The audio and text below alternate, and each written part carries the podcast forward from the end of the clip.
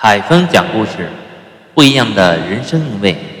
如果您喜欢我讲的故事，请登录喜马拉雅 FM 客户端，点击关注。您的支持是我前进的动力。各位朋友，大家好。前两天啊，咱们讲了一下黄河名称的由来。今天啊，咱们讲一下黄河、长江这两条河起源的神话故事。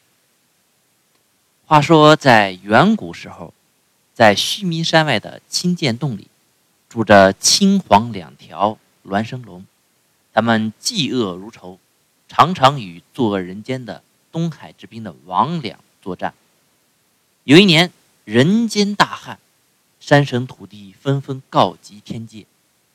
如来佛祖知道两条龙深爱人间世道，便差青黄二龙来到人间。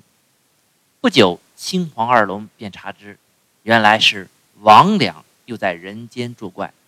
他们让魔子魔孙分散到人间，到处放火，又用魔力让每个人心里藏一种厉火，互相作恶，扰乱人间清凉世界。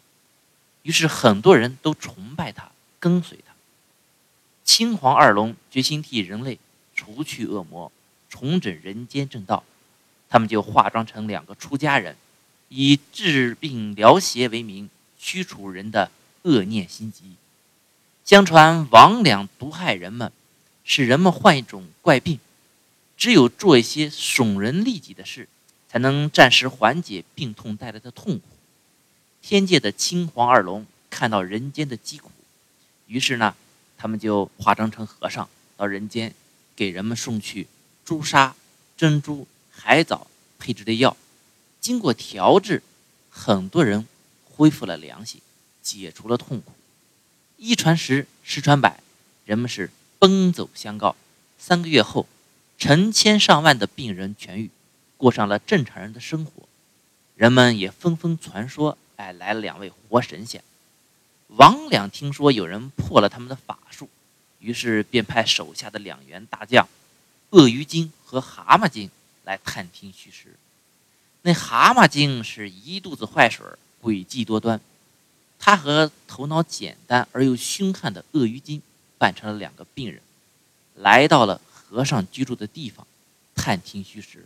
到了那儿，蛤蟆精一看，坐在树荫下的两位和尚，头上放出青黄两道光，就知道对方神通广大，心里就琢磨了：这要是上去，肯定不是个儿啊，肯定得被弄死啊。哎，眼珠一转，计上心头，他就跟这个鳄鱼精说：“哎呀，兄弟，这俩没什么法力，你一边歇着啊，我上去一个人就把他俩办了。”这鳄鱼精头脑简单，他一听，什么这哪能成啊？啊，你上去把他俩抓了，那功劳全你一人了，那我干嘛呀？哎呀，一边待着去吧你！鳄鱼精一把把蛤蟆精推开，化出原形，冲着俩和尚就扑上去了，张开了铡刀般的大嘴。就要把这俩和尚吃掉。两位和尚早知两个妖精来了，不动声色，等着他们自投罗网。哎，一看这鳄鱼精现出原形扑了过来，其中一位对中鳄鱼精打出了一个蛋子儿大小的龙珠，一下子便把他打翻在地。鳄鱼精见势不妙，是翻身要逃，另一个和尚手一翻，便把他抓了个脑浆崩裂。蛤蟆精趁机逃之夭夭。回去以后，向王良禀告，是青黄二龙在拯救人们。王良一听是老对头啊，心中大怒，亲自带了五万妖兵前来挑战。青黄二龙就吩咐所有一号的人们隐藏起来，千万不要出来。于是驾云布阵，在空中迎战王良。青黄二龙是各施法力，与妖兵大战七天七夜。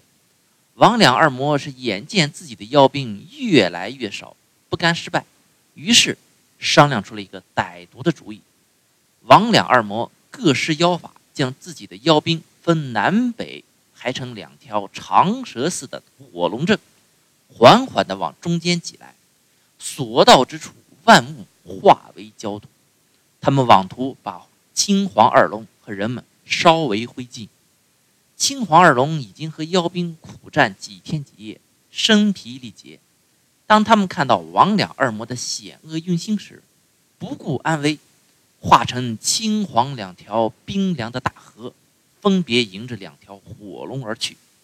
当他们与火龙接触时，水火相遇，激起了巨大的漩涡，将妖兵纷纷卷入河中。三天三夜以后，两条大龙用他们巨大的身躯，渐渐地把火龙压在身下，消灭了恶魔。两条大龙也耗尽了元气，渐渐迁入地下，形成了现在的长江与黄河。